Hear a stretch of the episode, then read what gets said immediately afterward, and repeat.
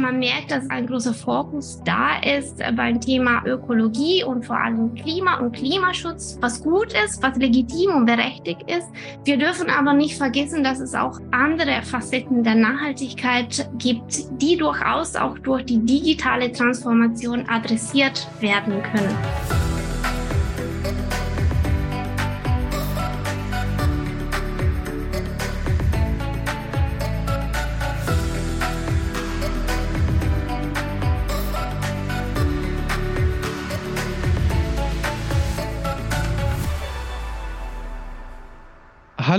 Liebe Zuhörerinnen und Zuhörer. Ähm, ich begrüße heute ähm, Claudia Ricci ähm, vom Fraunhofer IAO. Hallo Claudia. Hallo Ole. Claudia ähm, arbeitet beim Fraunhofer IAO, da gehen wir gleich nochmal genauer drauf ein. Äh, sie ist von Hause aus Ökonomin, hat ähm, einige Stationen hinter sich bei PwC, bei der FU Bozen, bei MAN und sie hat einige Jahre als Nachhaltigkeitsberaterin in einer italienischen Firma gearbeitet. Seit 2019 ist sie wissenschaftliche Mitarbeiterin an der Uni Stuttgart am Institut für Arbeitswissenschaft und Technologie Management IAT.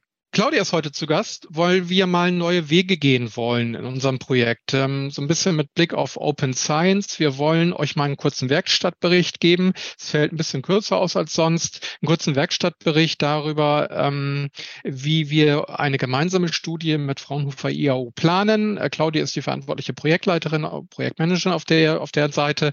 Und wir möchten euch mal ein bisschen ähm, davon berichten, was wir uns da so überlegt haben. Was ist der Kontext von dem Ganzen? Der Kontext ist, dass wir mit Claudia und dem Team von IAO schon eine Studie durchgeführt hatten zur betrieblichen digitalen Transformation. Das ist schon eine Weile her. Und äh, wir uns jetzt fragen, ja, digitale Transformation schön und gut, aber für welchen Zweck eigentlich? Und was liegt da näher, als zu sagen, für die Nachhaltigkeit natürlich, für die nachhaltige Transformation. Das ist so ein bisschen Bezug auf die Twin Transition von Seiten der EU, dass eben auch auf der betrieblichen Ebene die doppelte Transformation und wenn man sich mal die Medien und die News von heute wieder anschaut, wir haben jetzt Mitte Juli, Klimawandel, ähm, Temperaturrekorde, Verlust der Biodiversität, da steigt also der Transformationsdruck für die Unternehmen. Und normalerweise behandeln wir auch die gesellschaftliche Ebene. Heute nehmen wir mal die betriebliche Ebene in den Fokus und stellen die Betriebe in den Mittelpunkt. Ähm, ja, Claudia, wie sieht es denn eigentlich aus, äh, wenn wir jetzt so mal schauen, ähm, und ich glaube, ihr habt da ja auch schon ähm, ein bisschen Forschung betrieben in dem Bereich, wie stehen die Unternehmen eigentlich bei der doppelten Transformation? Damit ist gemeint immer Doppeltransformation, also ähm, nachhaltige Transformation mit Hilfe der Digitalisierung. Wie stehen die Unternehmen so da? Kannst du uns vielleicht mal einen Überblick geben? Ja, äh, tatsächlich so, wie du richtigerweise auch schon gesagt hast, äh, Ole, äh, der Druck steigt, äh, der Druck zum nachhaltigen Handel, zum digitalen Handeln auch natürlich. Und das sowohl in der Gesellschaft, aber auch im unternehmerischen Kontext. Und das nehmen ja die Unternehmen wahr, sei es der Druck, der eben von den Kunden kommt, ähm, von den Endkonsumenten natürlich, aber auch von Kunden in, in B2B-Bereich sei es der Druck, der von ähm, den äh, Banken, äh, von den Investoren kommt, äh, von den ähm, Lieferanten, von den ganzen Stakeholders. Das heißt, also das ist ein großer Druck da, sich äh, nachhaltiger äh, aufzustellen als Unternehmen. Andererseits, ähm, obwohl dieses Thema auch nicht so ganz neu ist, das muss man auch sagen, ähm, mit, mit dem Thema Nachhaltigkeit beschäftigen wir uns schon seit einigen Jahren. Es bleibt eine große Herausforderung für Unternehmen, Nachhaltigkeit und Digitalisierung beziehungsweise eine digitale Transformation zum Zwecke der Nachhaltigkeit im Unternehmen langfristig glaubwürdig zu verankern. Wir merken auch ähm, zum Beispiel, dass äh, wir wissen ja, Nachhaltigkeit beinhaltet verschiedene Facetten äh, von, von sozialen bis hin zum ökologischen. Und natürlich bei den Temperaturen, bei dem Thema Klimawandel, ähm, man merkt, dass es ein großer ein großer Fokus da ist äh, beim Thema Ökologie und vor allem Klima und Klimaschutz, was gut ist, was legitim und berechtigt ist. Wir dürfen aber nicht vergessen, dass es auch andere Facetten der Nachhaltigkeit gibt, die durchaus auch durch die digitale Transformation adressiert werden können. Und damit machen sich äh, die Unternehmen noch noch schwierig. Also es bleibt eine Herausforderung, vor allem diesen längerfristige Verankerung in den Unternehmensprozesse, in den Unternehmensstrukturen. Wir haben ja auch auch gemeinsam, aber ihr habt natürlich auch eigene Forschung dazu. Wir haben natürlich auch gemeinsam schon vor einiger Zeit, vor längerer Zeit ähm, dazu geforscht, wie das mit der betrieblichen digitalen Transformation aussieht. Und äh, glaubst du, ähm, wir stehen jetzt am Anfang der Studie, die wir da erstellen wollen, glaubst du, dass wir aus auch euren Erfahrungen mit der digitalen betrieblichen Transformation vielleicht sowas wie eine ja, eine Blaupause oder ein Verhaltensmuster übertragen können auf die nachhaltige Transformation oder ist diese Transformation was komplett anderes? Ich glaube schon, dass es äh, ein Stück weit übertragbar ist, weil wir stehen ja vor zwei großen Transformationen. Und wenn um Transformation geht, wenn um Change geht in den Unternehmen, sind auch die Menschen im Unternehmen eigentlich immer wieder mit den gleichen, sage ich mal, Herausforderungen konfrontiert. Also im Sinne von diese Transformation, diese Veränderung macht auch Angst. Man findet auch immer wieder Widerstände im Unternehmen, sei es, äh, wenn es um Nachhaltigkeit geht, aber eben auch um die Digitalisierung. Von daher glaube ich schon, dass diese beiden Themen, die parallel verlaufen, tatsächlich viele Punkte, also viele Überlappungspunkte haben, viele Gemeinsamkeiten haben. Ähm, und deswegen lohnt es sich auf jeden Fall, diese beide Transformationen quasi gemeinsam anzuschauen und darüber hinaus auch in dem Wechselspiel miteinander, also zwischen Nachhaltigkeit und Digitalisierung. Wir haben jetzt ja noch keine Empirie erhoben, ähm, was die doppelte Transformation angeht. Ihr habt eine Metastudie ähm, auch für uns durchgeführt. Da ist dann auch nochmal eben auch bestätigt worden. Kann man übrigens ähm, downloaden von unserem Blog. Ähm, alles unter Creative Commons Lizenz. Ihr könnt es also frei weiter verwenden. Ähm, und da haben wir ja schon so gewisse Muster festgestellt. Es ist gut auf dem Weg, ja, aber die doppelte Transformation und die Frage der authentischen Transformation ist eine große Herausforderung. Ne? Das, das war ja so ein bisschen auch das Ergebnis. Es ist noch nicht implementiert, dieser Nachhaltigkeitsgedanke in den Strategien, in den mhm. Geschäftsprozessen ähm, etc. Wenn du jetzt mal auf die betriebliche Transformation nochmal zurückschaust, und da hatten wir beispielsweise das Thema Authentizität. Ne? Also ähm, mhm. wir haben ja gesagt, ähm, wir sind ja da zu, gemeinsam zu dem Ergebnis gekommen. Im Idealfall äh, braucht es oder bedarf es eines Vorstandes, einer Geschäftsführung, die ähm, digitale Transformation als Ziel vorgibt und dann auch auf der Arbeitsebene Menschen, die sagen, dazu haben wir Lust, dazu haben wir Bock und das, das machen wir jetzt gemeinsam. Glaubst du, es besteht eventuell die Gefahr, wenn man jetzt von der doppelten Transformation spricht, dass man die Menschen überfordert? Könnte das sein? Die Gefahr besteht, ähm, glaube ich schon. Ähm, also es sind ja sehr große Veränderungen, mit denen wir konfrontiert sind. Und ich glaube, die Kunst ist es auch im Unternehmen, genauso wie in der Gesellschaft, wie ich denke, diese Veränderung auch so zu gestalten, dass es auch für alle handelbar ist. Und ähm, wir hören ja immer wieder diese Zielversprechungen auch. Äh, wir wollen bis äh, dahin, bis 2030, bis 2050 äh, klimaneutral werden oder nachhaltig äh, werden. Was bedeutet das? Ähm, das kann auch Angst machen und äh, das, das betrifft die, die, den einzelnen Personen, aber auch den Unternehmen. Also viele Unternehmen stehen vor der Frage, okay, ich muss mich nachhaltiger aufstellen. Wie mache ich denn das?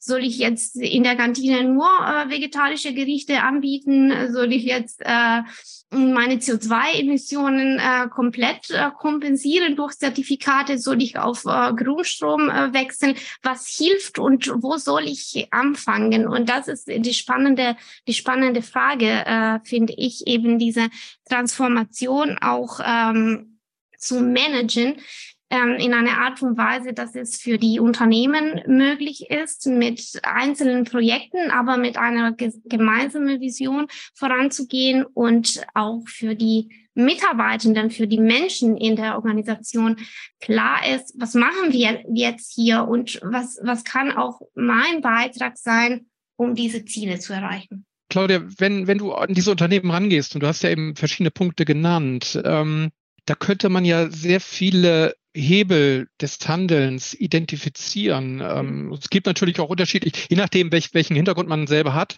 präferiert man sicherlich auch das eine oder das andere. Wenn ich einen Controlling-Experte ähm, ähm, anspreche, dann wird er sicherlich sagen, Controlling ist ein zentraler Stellhebel und so weiter. Habt ihr euch schon Gedanken gemacht über die möglichen Brillen oder Filter, mit denen ihr auf die Unternehmen schauen wollt?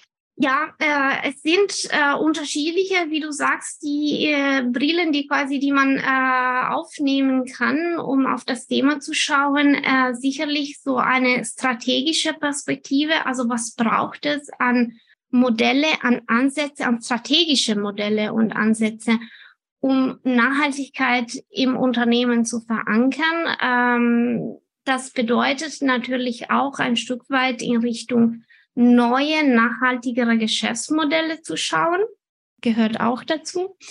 Man kann aber auch von einer Governance-Perspektive drüber schauen und sagen, was brauche ich für Entscheidungswege, für Prozesse, für Verantwortlichkeiten und für Rollen im Unternehmen, um diese Transformation voranzubringen. Und man kann aber auch von einem verhaltensbezogenen Perspektive drüber schauen und gucken, wer kann was im Unternehmen tun oder wie sollte sich auch das Verhalten im Unternehmen ändern, um die Ziele der digitalen und nachhaltigen Transformation zu erreichen. Also unterschiedliche Perspektive, die wir da ähm, aufnehmen können. Und das sind äh, vielleicht die drei, die wir äh, für unsere Studie auch, ähm, ja, wo wir den Fokus legen wollen. Also ich, ich finde es auch sehr wichtig, muss ich sagen, dass wir uns im weiteren Vorgehen äh, dessen bewusst sind, dass es nicht den einen Königsweg gibt, ähm, sondern dass es unterschiedliche Möglichkeiten gibt, diese Transformation voranzutreiben, je nachdem, welches Unternehmen man betrachtet. Dann ist es vielleicht mal die CSR-Abteilung, ähm, vielleicht ist es ein Innovation Lab innerhalb des Unternehmens. Ähm, es gibt eben nicht den einen Weg, sondern man muss leben mit der Diversität der möglichen Wege. Äh, das ist, glaube ich, für die Lesenden dann hinterher auch sehr wichtig, wenn sie sich fragen, was, was schließen wir daraus? Ähm, paar methodische Nachfragen, quantitativ, qualitativ. Ähm, wir hatten schon mal in einem unserer vorbereitenden äh, Workshops mit den Experten, da kam die Frage äh, relativ stark auf. Was habt ihr geplant, quantitativ oder qualitativ?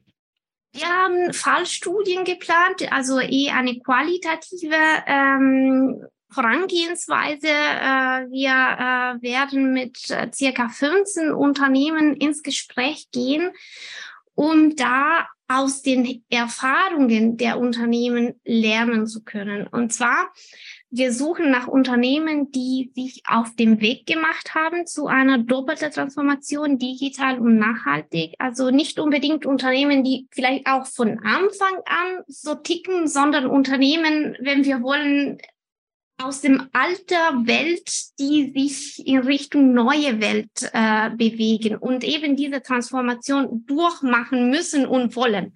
Und ähm, das sind für uns eben die Unternehmen, die äh, besonders spannend sind und äh, im Rahmen der Fallstudien, im Rahmen von Interviews, also mit den Unternehmen, werden wir äh, versuchen, da qualitative Ergebnisse ähm, daraus zu ziehen.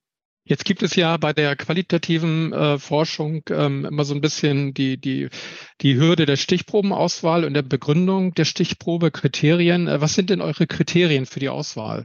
Also wir ähm, möchten gerne mit deutschen mittelständischen Unternehmen ins Gespräch gehen, um zu verstehen, äh, mit welchen Herausforderungen ähm, gerade diese Unternehmen, die so wichtig in Deutschland sind, äh, konfrontiert sind, die vielleicht noch nicht die große Strukturen haben wie äh, Konzerne, also keine riesengroßen ähm, Nachhaltigkeitsabteilung. Also die Frage ist, wie gehen eben mittelständische Unternehmen mit diesen Herausforderungen um? Und wie gesagt, Unternehmen, die sich gerade auf den Weg machen, beziehungsweise sich vielleicht schon auf den Weg gemacht haben, die mittendrin in der Transformation sind.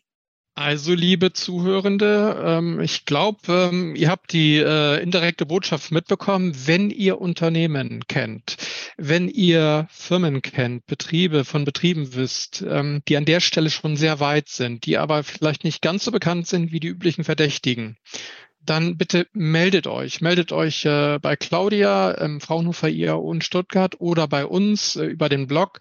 Nennt uns gerne mögliche Kandidaten. Wir sind also im Moment dabei, einfach eine Longlist zu erstellen und mal zu gucken, welche Unternehmen wir damit aufnehmen könnten. Wir sind also offen für Vorschläge. Wir sind angewiesen natürlich auch auf eure guten Ratschläge und äh, möglichen Tipps dahin. Ähm, Danke dir, äh, Claudia. Danke dir, Ole. Wie sehen die nächsten Schritte aus? Ähm, wir werden die Kandidatenauswahl Anfang September ungefähr durchführen. Danach werden wir die Kandidaten mhm. ansprechen. Wir werden Interviews führen. Und äh, wir werden hier ähm, in der Podcast-Serie weiter berichten. Ähm, Claudia wird uns berichten oder auch vielleicht abwechselnd Josephine Hoffmann, Kollegin von Claudia. Wir freuen uns auf die weitere Zusammenarbeit und hoffen, dass wir euch Zuhörenden hier vielleicht mal einen interessanten Einblick in die gegenwärtigen Überlegungen bieten konnten. Ähm, danke euch und habt einen schönen Sommer.